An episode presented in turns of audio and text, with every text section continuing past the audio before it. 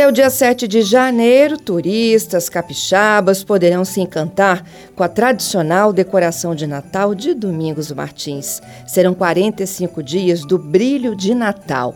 Vamos conhecer um pouquinho mais da programação deste ano. A minha convidada deste sábado é a secretária de Cultura e Turismo de Domingos Martins, do Ciel STEM. Bom dia, secretária. Seja bem-vinda, hein? Bom dia. Bom, o brilho de Natal já começou ontem à noite, não é isso? Isso, começou ontem à noite, vai até o dia 7 de janeiro.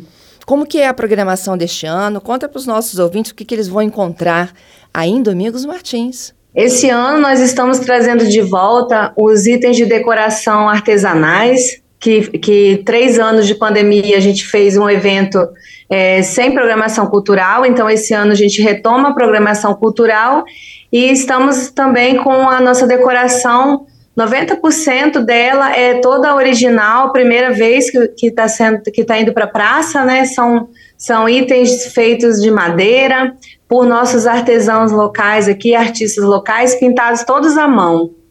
Nossa, que lindo, secretária. Como é que é esse incentivo aí durante todo o ano para que eles façam as peças que vão decorar a cidade deles no Natal? Então, Domingos Martins, a gente tem uma tradição germânica muito forte, né? Também em Pedra Azul, é, italianos, em Melgaço, os pomeranos. E aqui na sede a gente já tem essa tradição do Boia Malerai, que é uma, uma pintura, né, que até agora é patrimônio da cidade e a gente incentiva para que é, durante todo o ano eles, eles, eles façam essas peças, né? Não só para o Natal, mas também a nossa Páscoa, nossos eventos todos a gente decora é, com essas peças artesanais. Uhum. O que são essas peças? Me detalhe um pouco mais desta cultura de vocês. Então, a pintura é, Bauermalerei é a pintura é, camponesa alemã, né? Então, os, os camponeses alemães, eles faziam essas pinturas que elas têm um traço diferente, com bastante flores, bem, bem assim bonito. Eles decoravam é, as peças para dentro de casa, os baús. E hoje, então, a gente usa dessa técnica e também de outras técnicas para é, decorar. Nossa, nossa praça hoje ela está com, com canteiros temáticos, assim, canteiro temático, por exemplo, de, de presépio, todo em madeira. É, nós temos também trenzinho é, em madeira, né? Então, todas, todas as nossas peças, a gente tem uma vilazinha de, de, de Papai Noel toda de madeira pintadinha à mão, com casinhas assim, feitas com, com biscuit, inclusive. Parece assim como se fosse bolo, sabe? Bem, bem feito, bem bonitinho mesmo. Tá muito, muito bonitinho. E outra, outra coisa que nós retomamos esse ano foi a decoração das nossas árvores. Né? Nossa praça é muito conhecida, ela é bem arborizada, e esse ano a gente retomou a nossa decoração de, de árvore até o final, assim, até a pontinha do galho tem tem luzinha de pisca-pisca esse ano. E a expectativa de vocês para atrair o público, que já é tradicional, né? Vocês já têm isso como uma data do calendário oficial de Domingos Martins. Sim, Domingos Martins, graças a Deus, a gente sim tem é, crescido, né, nosso turismo, mesmo na pandemia, que cresceu bastante, né, porque as pessoas acabavam querendo é, um lugar mais bucólico, mais calmo, e nossos eventos, assim, graças a Deus, atraem muita gente, né, muitos turistas, pessoas da cidade também, do, das, das cidades vizinhas aqui que vêm para conferir, né, para conhecer a cidade, para conhecer também nossos eventos. E o Natal é um evento que ele, por ser muitos dias, né? As pessoas não precisam vir todas de uma vez, então é uma festa bem familiar. As pessoas vêm, elas ficam hospedadas, ou elas vêm, passam o dia, esperam o acender das luzes e depois, né, aproveitam a cidade. Muito legal.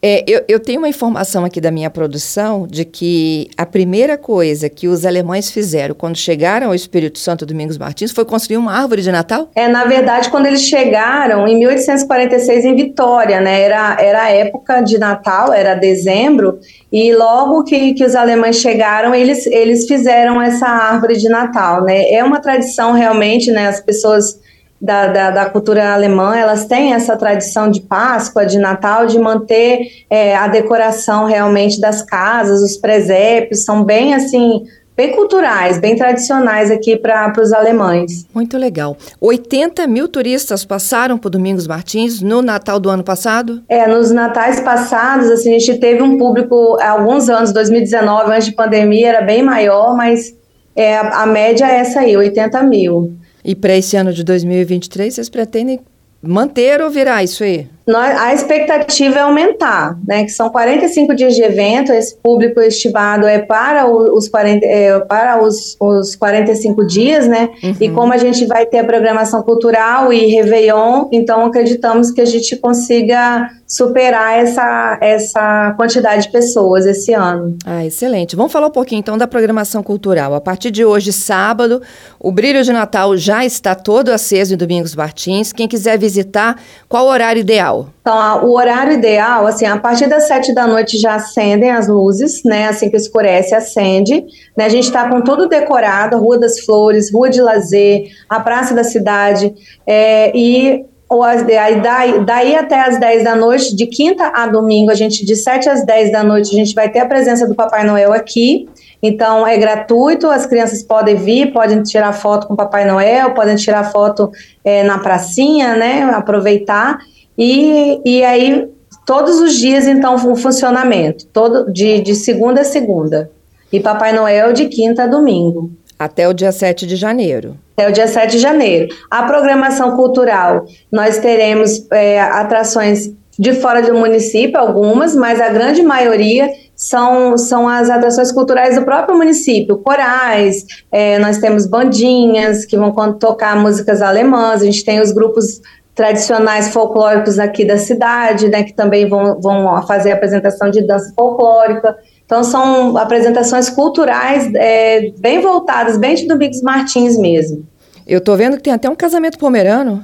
Tem, a gente tem o um casamento pomerano, que tem o quebra-louça, que é uma tradição né, do, do, dos pomeranos, que no, durante o casamento, né, durante os dias do casamento, um dos dias é o quebra-louça, que é para afastar a inveja, né, as, as coisas ruins, então eles quebram a louça, eles falam tudo em pomerano, né, fazem toda a tradução depois, e, e aí eles mostram como é essa tradição.